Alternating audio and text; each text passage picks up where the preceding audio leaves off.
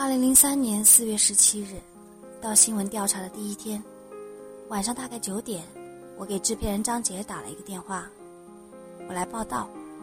张杰说我们正在开关于非典的会，我说我想做。我已经憋了很长时间，之前几个月，非典新型肺炎已被频繁讨论。最初，媒体都劝大家别慌，但到了四月，我家楼下卖煎饼的胖阿姨都沉不住气，车把上挂着一塑料袋板蓝根。见了我从自行车上一脚踩住，问：“你不是在电视台工作吗？这事儿到底怎么着呀？”我哑口无言。干着急，参与不进去，闷闷的想，将来我要有个孩子。他问我：“妈，非典的时候你干嘛呢？”我说：“你妈看电视呢。”这话实在说不出口。挂了张杰电话，手机扔在沙发上，我又拽过来给他发了条短信：“我现在就去好吗？”没等他回，我电话打过去，十分钟后到。一推开门，一屋子人。热气腾腾，跟新同事也来不及寒暄，直接问：“现在到底是个什么情况？”不知道，那怎么做呢？去现场。这个栏目的口号是“探寻事实真相”。当天晚上开会还在说要采访卫生部长张文康、北京市长孟学农，但谁也联系不上。大家说：“那就去医院吧。”那个时候都没有安全意识，也没有隔离服。办公室姚大姐心疼我们，一人给买了一件夹克，滑溜溜的，大概觉得这样病毒沾不上。我分到一件淡黄的。台里的办公区也发现了疑似病例，为防止蔓延，制作和播出去的人员已尽可能减少，宁可重播节目以保安全。正式的选题程序暂时终止。这时候进不去现场，请示也只能让上司为难。我们几个自己商量着来，去跟北京市疾病预防控制中心的人缠着，让我们进去吧。负责人看看录音杆，说：“这个毛茸茸的东西不能进。”那好，录音师不进。他再看看摄像机，这个没办法消毒，也不行。那摄像也不进。所有的机器都不能带，那就让我进去吧，我可以消毒。我说：“给我别一个麦克风，别在衣服里面，有意义吗？”有。我们跟着一位流行病学调查员到了首都医科大学附属胸科医院，穿了他们的防护服。病区不在楼里，是一排平房，玻璃门紧闭，没人来开。调查员走在我前面。手按在门上，用了下劲，很慢的推开，留了一个侧身进去的缝。后来主编曹姐姐说，进门之前我回头向同事招招手，笑了一下。她在编辑台上一遍遍放慢看过，但我自己一点印象也都没有了。门推开的那一刻，我只记得眼前一黑，背阴的过道很长。像学校的教室长廊，那一凉，像是身子忽然浸在水里。过道里有很多扇窗子，全开着，没有消毒灯，闻不到过氧乙酸的味道，甚至闻不到来自来自苏打水的味儿。看上去开窗通风是唯一的消毒手段。病房的木门原是深绿色，褪色很厉害。推开时，吱呀一声响，一进门就是病床的床尾，一个老人躺在床上，看上去发着高烧，脸上烧得发亮，脖子肿得很粗，脸上的肉都堆了起来，眼睛下面有深紫色的半月形，呼吸的时候有一种奇怪的水声。哪人呀？调查员问。哈尔滨。很重的东北口音。家里人呢？还有老伴儿。电话呢？他也得了，昨天去世的。说到这儿，老人忽然剧烈的咳嗽起来，整个上半身耸动着，痰卡在喉咙深处，呼噜作响。我离他一米多远，想屏住，却在面罩后面急促的呼吸起来，口罩深深的一起一伏，贴在我的鼻子上，快吸不上气来。背后就是门，我有生以来第一次感到身体不受控制。脚往后缩，想掉头就走。那个三三十多岁的调查员站在床头一动不动，他个子不高，离老人的脸只有几十公分。为了不妨碍在纸纸上记录，他的眼罩是摘掉的，只戴着眼镜儿。等老人咳嗽完，他继续询问，声音一点波动也没有。整整十分钟，我死死地盯着他。才有勇气在那儿站下去。离开的时候，我看到另一张病床上的小伙子，脖子上绑着一个弹巾，上面有一些碎迹，小腿露在被子外面，全是曲张的静脉。我们走走过的时候，他连看都不看一眼。我停下来看他，他没有昏迷，眼睛是睁着的，只是什么表情也没有。日后。我在很多绝望的人脸上看过同样的空白。我想跟他说几句话，调查员举手制止了。这时我才发觉，直觉里的诡异之处来自何处。整个病区里只有三个病人，没有医生，没有护士，没有鞋底在水泥地上的摩擦声，没有仪器转动的声音。没有金属托盘在什么地方叮当作响，这个病区没有任何声音。胸科医院当时没有清洁区和污染区。出来后，我们站在门外边的空地上脱隔离服，连个坐的地方都没有，只能站着脱。我单脚跳着往下扒拉鞋套，踩在裤子上差点摔倒，抬头才发现摄像陈威正拿机器对着我。红灯亮着，我才想起来得说点什么，边想边说我看到的情况，结结巴巴，没人怪我，包括我脸上口罩勒出来的一道一道滑稽的印子。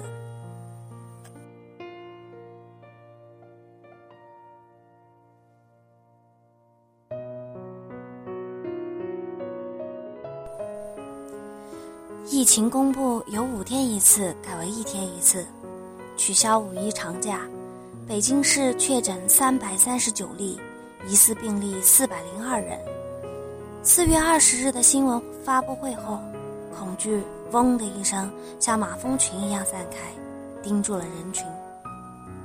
系统嘎嘎响了几声后，迅即启动，开始对疑似病人大规模隔离。海淀卫生院的女医生第一次穿隔离服，穿了一半又去拎一只水水桶。拎着那只桶，他好像忘了要干什么，拿着空的小红桶在原地转来转去。我问他怎么了，他嘴里念叨着：“我小孩才一岁，我小孩才一岁。”医生都是跑上车的，我们也只好跟着跑。镜头抖得像灾难片，趁着天亮，快，快！他们喊。上了车，他们都不说话。手腕儿一直弯着向后反扣，系口系口罩，系好了，过一会儿松开，再系，系得更紧一点儿。车开到中国农业大学宿舍楼底下，之前有病人住过这里，两个穿墨蓝西装的物业在等着接应，看见一大车全副武装的人下来都傻了。医生给他们手里塞了口罩，戴上。他们木然着，以绝对服从的姿态戴上，一人戴两蓝口罩，压在一起。其中那个胖子，不知道从哪找了一个白色的护士帽戴着，有一种让人恐惧的滑稽。病人的房间在二楼，防疫消毒人员上了楼，没有敲门，先拿喷雾器往门上喷，声音很大。房里的人打开门，看见一群通身雪白的人。一声尖叫，哐，给关上了。门被扣了几下，从里头瑟缩的打开，喷雾器比人先进去，印花格子被子上，墙上张曼玉的画像上，粉红色兔子上，过氧乙酸的物体漫天飘落下来，掉进桌上热气腾腾的方便面桶里。后来我发现，人在那样的状况下，通常不是哭或者抗拒。一个女生隔着桌子，茫然的把一张火车票递给我。我今天下午回家的票，能给我退了吗？我不知道怎么办，把票接过来，又放在桌上。临走的时候，他们本能的想跟出来，门缓缓的带上，我看见他们的脸。重重的往下扯着，眼看就要哭出来。那个有一岁小孩的医生又走了进去，安慰他们。我在门口等着他，他出来的时候大概知道我想问什么。他说：“我也是母亲。”那时候我才能回答陈红的问题。当一个人关心别人的时候，才会忘记自己。到七二一医院的时候。我看到护士冲过来，飞奔着跑向卫生院的消毒车。一个四十多岁、戴金丝眼镜的男医生拍着车前盖，泪流满面：“政府去哪儿了呀？怎么没人管我们了呀？”去消毒的是海淀区卫生院一个刚毕业的小伙子，他把手放在这个医生肩膀上拍了拍：“去拿桶水来吧。”小伙子把过氧乙酸沿着塑料桶沿慢慢的倒进水里，打开背上的喷雾器，齿轮低声闷响，转动。他说：“让开一下。”嘴喷出无色的水波破碎成丝细小的雾滴，被气流吹向远处。以后就这样用，他说。旁边的人点点头，镇静下来。但是。重症病房，他只能一个人去，我们的镜头再也不能跟。我给他提了一下淡黄色的乳胶手套，往袖子上箍一箍。他的手套太小了，老滑下来，露出一小段腕子。他看着我，我们不知道对方叫什么，都穿着隔离服，只能看到对方的眼睛。他说：“五一之后才是高峰，要小心。”我说嗯，他孤零零背着喷雾器拐过一个弯儿，不见了。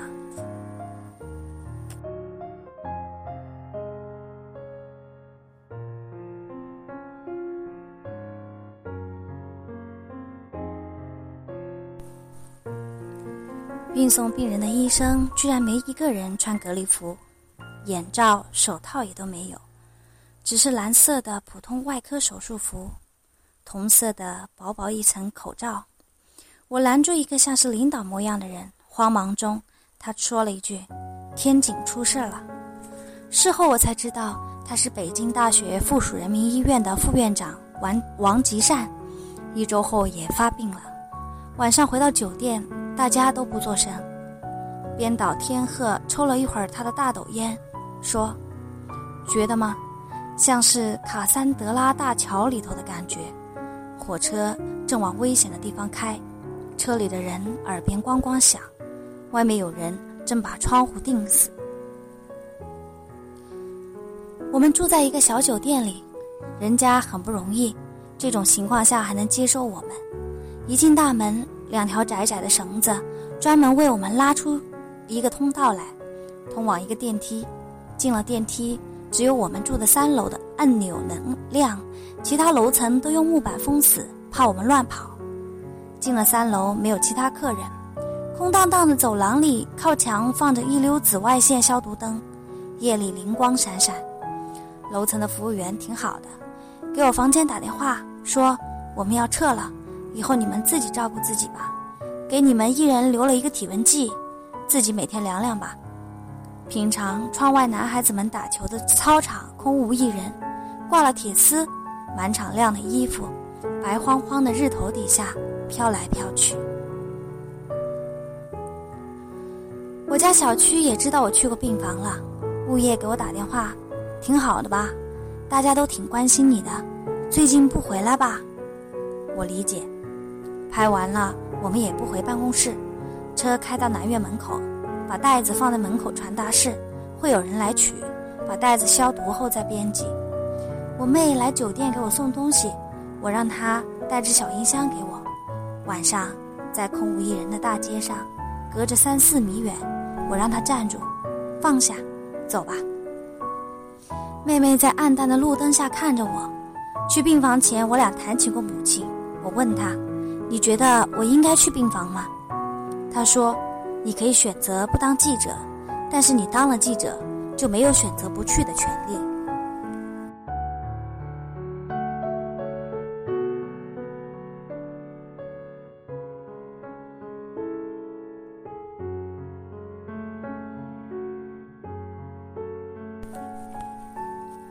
一天晚上，张杰莫名其妙的跑来酒店住。还带着一大束花。哟，领导，这时候您来干嘛呀？大家心想，还得照顾您。他不解释，还一一拥抱。男人们着实不习惯，倒拽着花，绷着身体忍受领导的亲热。事后我在媒体报道里看到过张杰说，他们几个早期的时候回到南苑来吃过一次饭，结果大家找我反映。你还注意不注意我们大家的安全？哎，一瞬间，真是。但转念一想，是啊，大家的安全也重要啊。他怕我们心里难受，就来酒店陪着我们。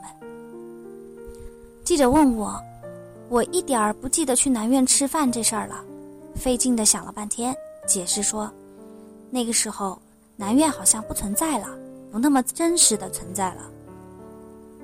每天早上醒来，我闭着眼从枕头边摸到体温计，往腋下一夹，再半睡半醒五分钟。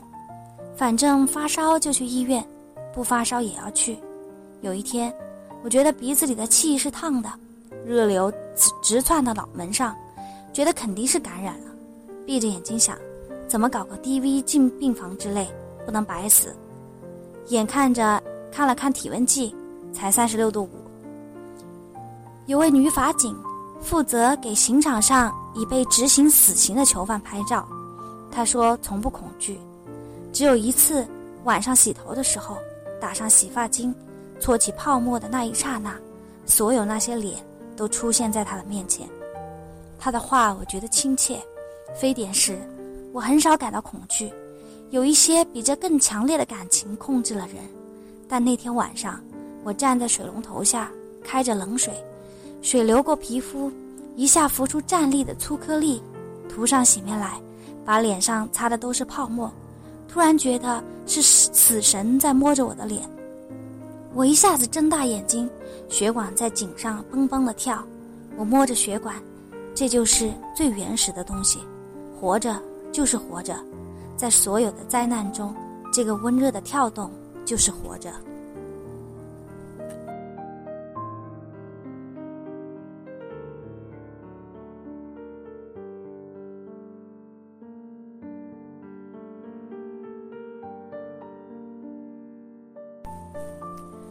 后来我才知道，有一阵子我们几个都认为自己肯定感染了。从医院回来，大街大家不约而同的冲很长时间的热水澡，觉得有什么粉末已经粘在身上，鼻孔里、嘴里呛的都是，但谁也不说，好像不说就是一种保护。台里给了我们五个免疫球蛋白针指标，这在当时极稀缺，是当保命的针来打的。但司机周师傅不是本台职工，没有指标，这五针被安排当晚八点打，过后失效。要么六个都去，要么都不去。我们打各个电话争取，但台里也协调不了。录音刘畅一边听着说了句：“别争了。”七点半，他把门一锁，不出来了，敲也不开。陈威跟他好多年朋友，扯了扯我。走吧，这样他才安心。我们五个回来的时候，他正泡好功夫茶候着，一边给他的录音杆弄土法消毒，照个女女士的黑丝袜在杆头的绒上，一根烟斜衔在嘴角，眼睛在烟雾里眯起来。没事儿，不用担心，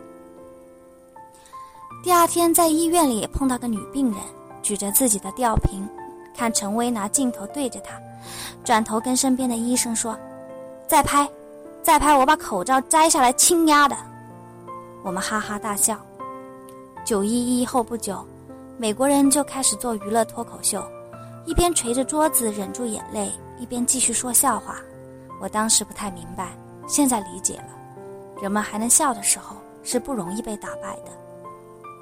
我们待在急救中心，摄影小鹏每天去找漂亮护士消毒。他最喜欢一个叫钢丝眼儿的，因为那姑娘戴的口罩，眼睛又大又亮，睫毛漆黑像一线钢丝。他老站在远处瞄着，又不好意思近前。钢丝眼呵斥他：“过来消毒。”他说：“我不怕死。”钢丝眼冷笑一声：“不怕死的多了，前几天我拉的那两个比你还不怕死呢。”已经死了，他立刻凑过去了，多给点儿。钢丝眼白他一眼，咕咚咕咚给他倒消毒液，要不要头上也来点儿？他嬉皮笑脸的指着自己的光头，姑娘拿起就倒，他也服了。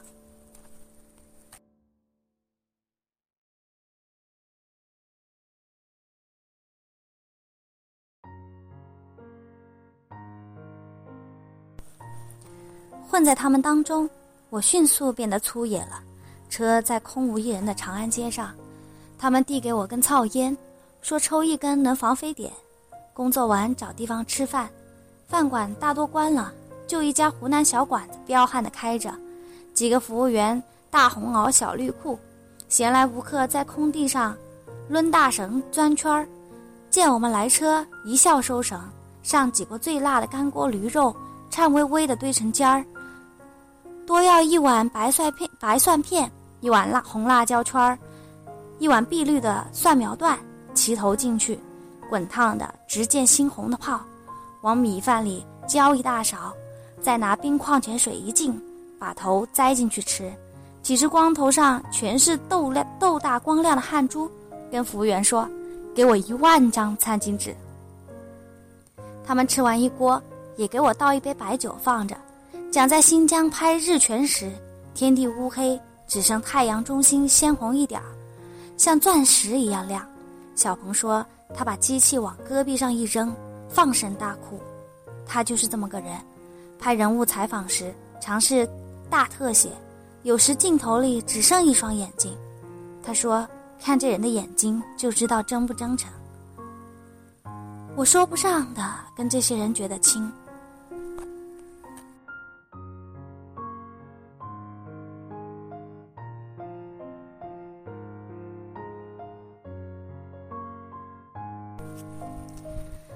我们拍过的从人民医院转院的一部分病人，在首都医科大学附属佑安医院治疗。我们去采访时，已经可以正式进病房拍摄了。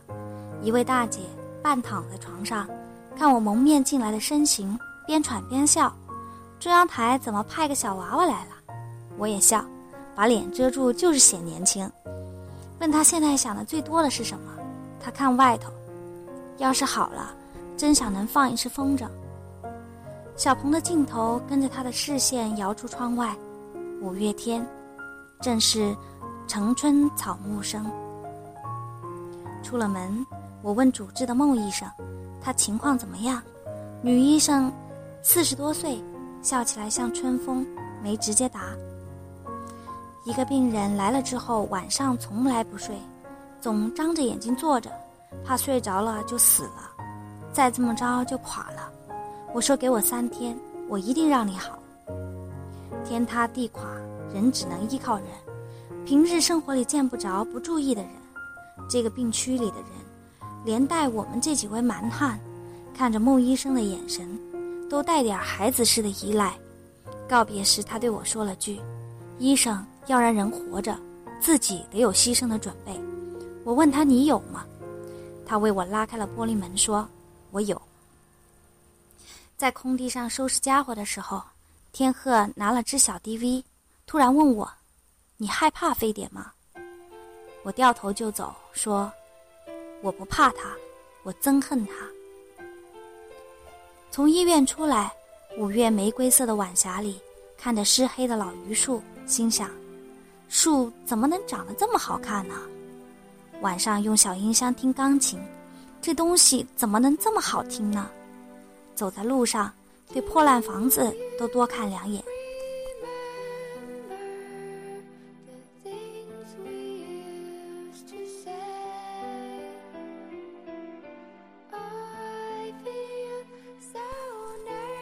干完活无处可去，我们几个到北海边坐着，架鸟的、下棋钓鱼的、踢毽子的、吃爆肚的都没了，四下无人，大湖荒凉，热闹的市井之地难得闻到这清新野蛮的潮气。远远听见琴声，顺声望，只一位穿蓝布衫的老人，坐在斑驳、斑驳剥落的朱红亭子里，漆上一块灰布。对着湖拉胡琴，琴声有千灾万劫里的一点从容。我们听了很久，一直到暮色四合。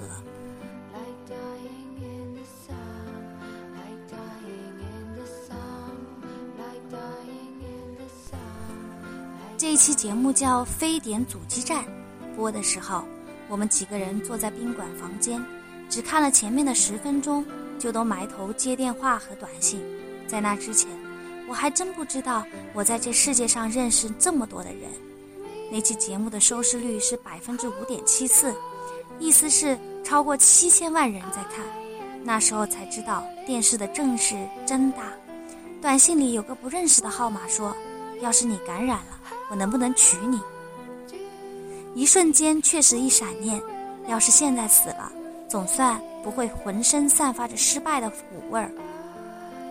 小鹏看了一会儿手机，没理解为什么舆论会有这么大反应，抬起头说：“咱这不就一恪尽职守了吗？”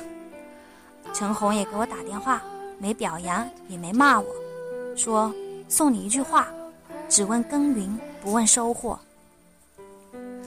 我父母在山西，不知道我去病房的事情。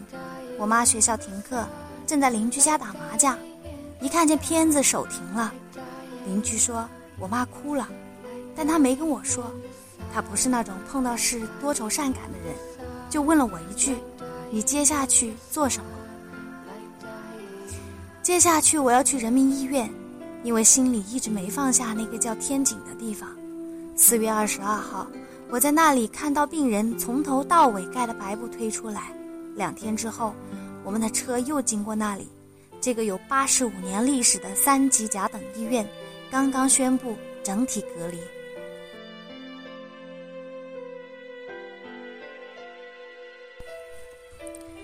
黄色的隔离线后有三个护士，坐在空空荡荡的台阶上，他们手里拿着蓝色的护士帽，长长的头发刚洗过，在下午的太阳底下晒着，相互也不说话，就是坐着，偶尔用手梳一下搭在胸前的头发。车在医院门口停了十分钟。小鹏远远拿着 DV 对着他们。人类与非典最大也最艰苦的一场遭遇战就发生在这里。从四四月五号开始，陆续有两百二十二人感染，包括九十三位医护人员，有将近一半的科室被污染。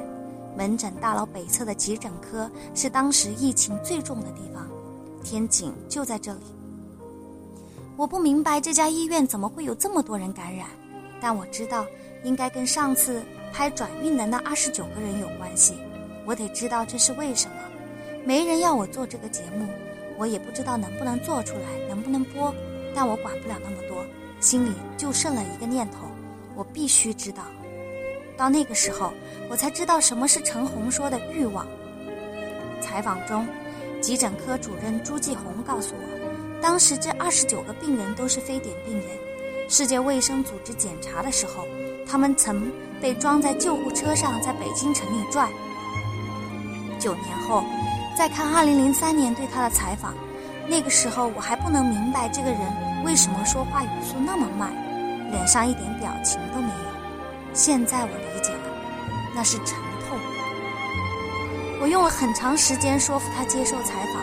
我说：“你不用做什么判断和结论，只要描述你看到、听到、感觉到的就可以了。”在电话里，他沉默了一下，说：“回忆太痛苦了，是，我说，但痛苦也是一种清醒，是对牺牲的人的告慰。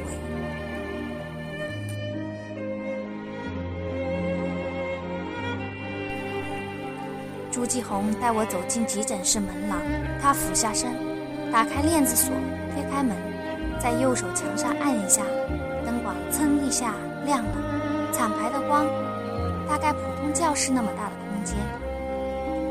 蓝色的书书页椅上，套上全是印的白字：四月十七日，周四；四月七十七日，周四。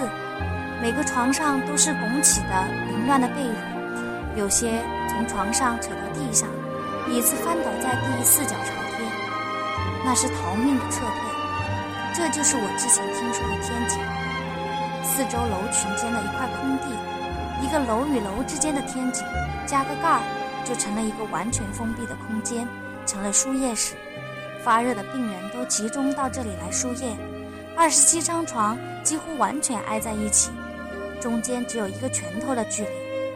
白天也完全靠灯光，没有通风，没有窗，只有一个中央空调的排气口。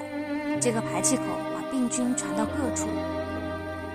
病历胡乱地堆在桌上，像小山一样，已经发黄发脆。我犹豫了一秒钟，朱继红几乎是凄然的一笑，说：“我来吧。”病历被翻开，上面写的都是肺炎。他指给我看墙上的黑板。上面写了二十二个人的名字，其中十九个后面都用白粉笔写着“肺炎，肺炎，肺炎”。实际上都是 SARS。他说，病人不知道，那些不知情的因为别的病来打点滴的人呢？没有办法，都在这怄着。如果我坐在演播室里，我会问他：“你们怎么能这样不负责任？”但站在那里。他说这些话的时候，脸上木然柔顺的绝望，让我的心脏像是被什么捏着，吸不上气来。他和他的同事也沤在里面。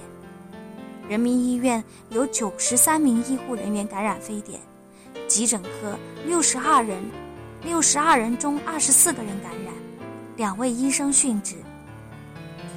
我想起转运当天见他们的时候。他们只穿着普通的蓝色手术外套。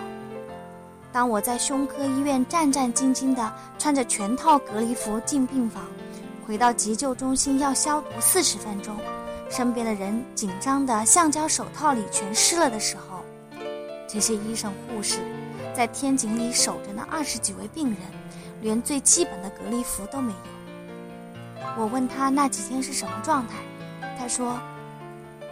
我很多天没有照过镜子，后来发现胡子全白了。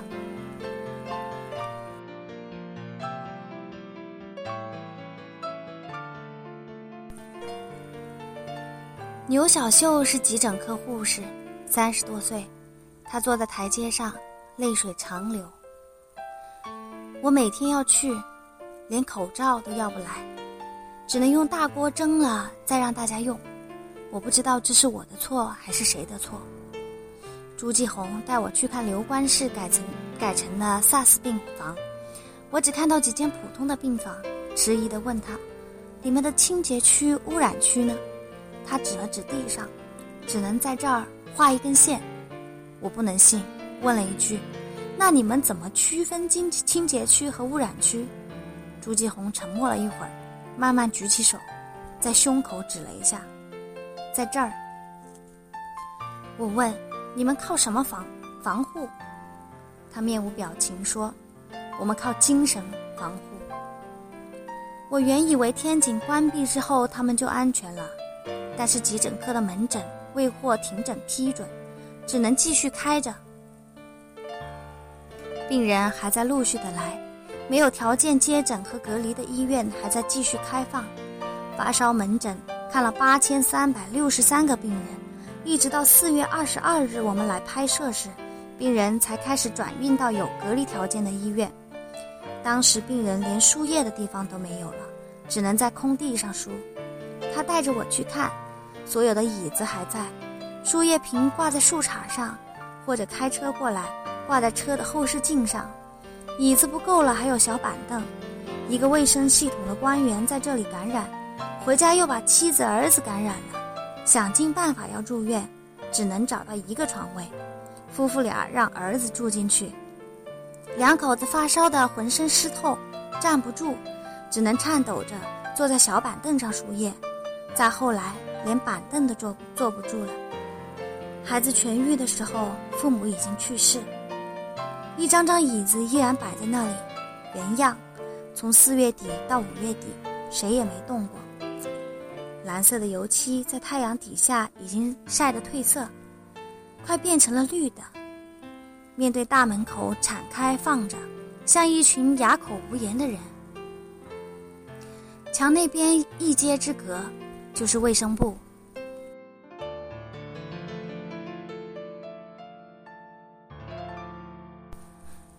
五月二十七日。急诊科的护士王晶去世，丈夫给我念妻子的手机短信，第一条是：“窗前的花儿开了，我会好起来的。”他不能探视妻子，只能每天站在地坛医院的门口，进不去，就在世界上离他最近的地方守着。他写：“回去吧，你不能倒下，你是我在这个世界上唯一的依靠。”再下来。他开始知道自己好不了了，在短信里交代着存折的密码。最后一条，他要他系上红腰带，说：“本命年你要平安。”他一边痛哭一边念，我的眼泪也满脸的流。小鹏瞪我一眼，做记者哪能这样呢？可是我没办法。他没有告诉孩子，女儿大宝才六岁，细软的短发。黑白分明的眼睛，她的卧室门上贴了张条子：“妈妈爱我，我爱妈妈。”我问她为什么贴在门上，她不说话。我说：“你是想让妈妈回来就看见是吗？”她点点头。临走的时候，她坐在床上叠幸运星，说装满一整瓶子，妈妈就回来了。我在暗淡的光线里站了一会儿，看着他叠。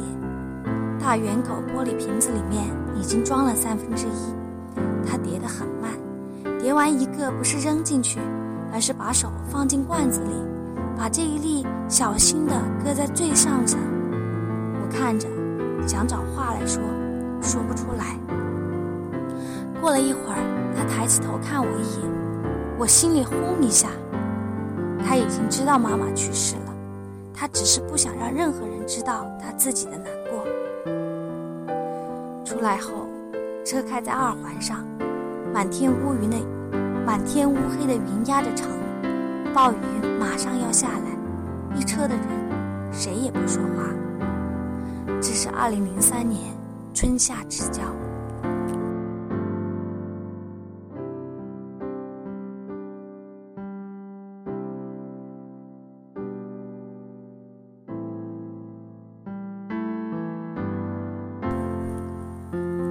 之后，人们还会说，这是进非典病房的记者。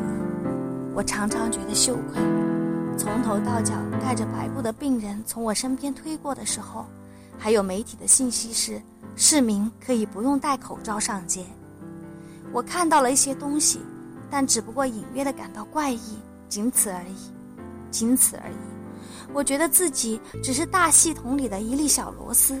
一切自会正常运转，我只是瞥到了一点点异样，但我没有接到指令，这不是我节目的任务。我觉得转过头很快就会忘记，然后我就忘掉了。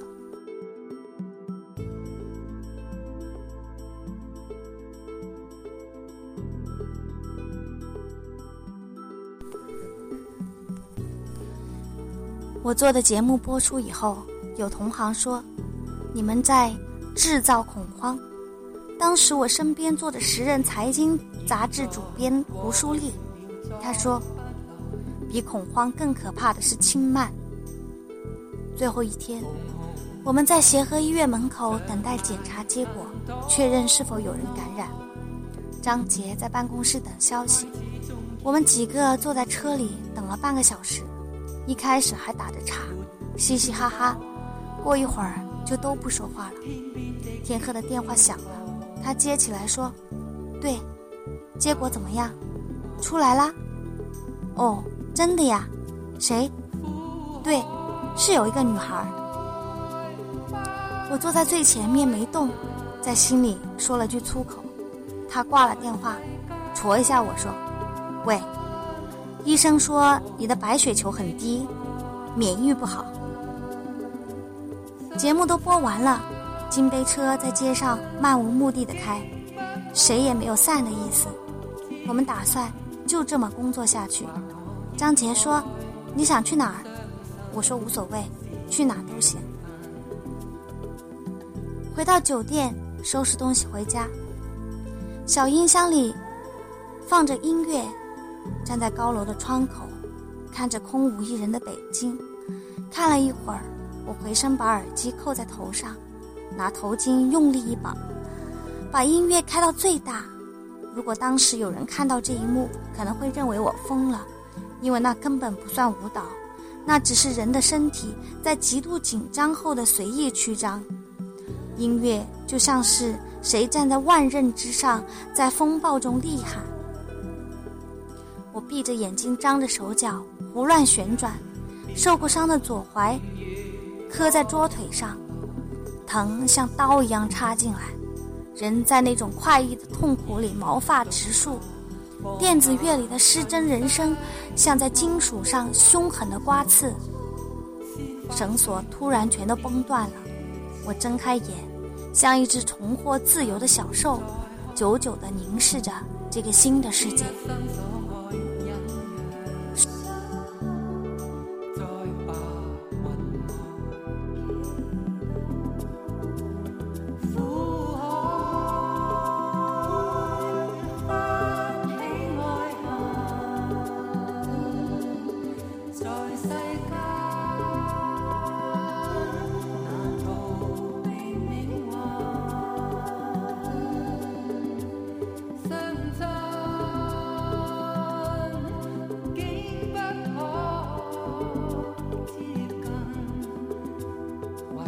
数月之后，我接到一封信，很短。还记得七二一医院吗？我马马虎虎的往下看。从那以后，我一直在大街上寻找你的眼睛。我一下坐直了。有一次，我认为一个女孩是你，非常冒昧的拉住她问：“是你吗？”对方很惊恐，直到在电视上看见你，我才知道你是谁。原来你是个有名的记者。他在最后说：“你会觉得好笑吗？我曾以为你会是我的另一半。”